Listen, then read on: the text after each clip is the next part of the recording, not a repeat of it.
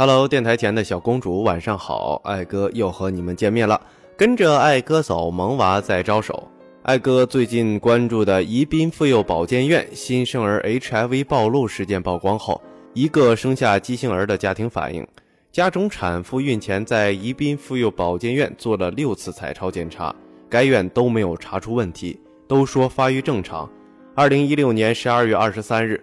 四川宜宾人武先生的第一个孩子在宜宾市大房医院产房出生。武先生发现这个新生的孩儿有双腿扭曲，手指和脚趾也发育不全。医生告诉他，孩子有先天缺陷。安徽的李女士上个月生下了一个男宝宝，然而孩子先天残疾，没有右脚。她做过九次产检、六次 B 超和一次四维排畸彩超，都显示宝宝正常，为何生下来后却有残疾？负责李女士产前检查的庐江医院称，根据产前超声检查指南规定，产前检查分为四个等级：一级为一般产检，比如胎儿是否在宫内，羊水情况如何；二级是常规产检；三级是系统产检，也就是通常的说大排畸；四级是针对性检查，也就是之前发现的问题，随后来复查。庐江医院是二甲医院。只能进行一级和二级检查，这其中必须要做的包括六大类的致死性畸形检查。右脚残疾不属于致死性畸形，然而六大类的排畸能看到软骨，可是没有右脚哪来的软骨？生一个健康可爱的宝宝是每一位父母的基本心愿。超声检查是孕检的一项重要内容，然而关于超声检查能具体查出什么，不能查出什么，很多爸妈并不是特别清楚。关于 B 超产检，宝妈们必须知道哪些事情呢？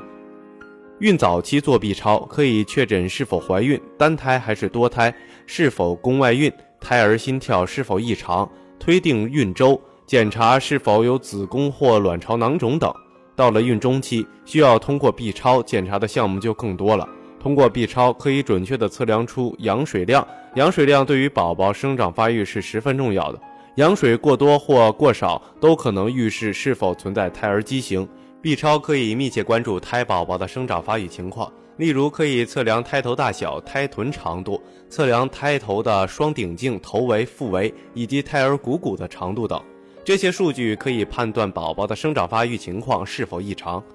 可以清楚地观察胎盘，用以判断胎盘结构、胎盘成熟情况、胎盘与子宫壁之间有无分离、出血等。更重要的是，B 超能够清楚地了解胎盘的位置是否正常，胎盘有无血管瘤的存在，胎盘是否与孕龄关系一致，可以明确地诊断出前置胎盘、胎盘早剥等疾病，保障爸爸妈妈的健康。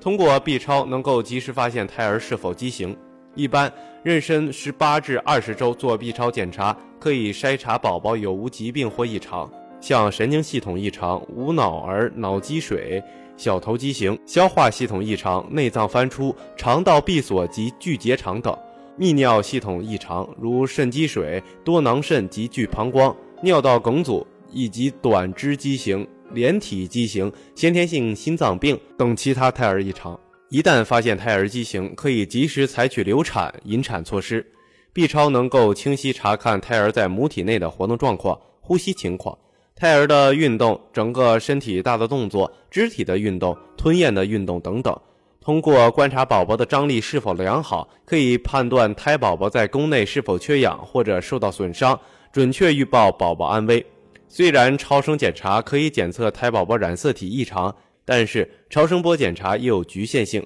受到被检孕妈腹壁情况、胎儿体位等因素影响，可能存在漏诊或者误诊。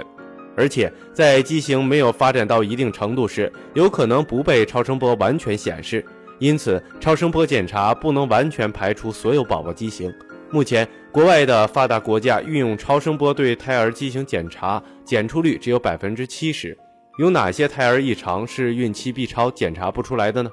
水脑也叫脑积水或者脑水肿，有许多水脑或者水肾的状况都会怀孕后期才逐渐产生。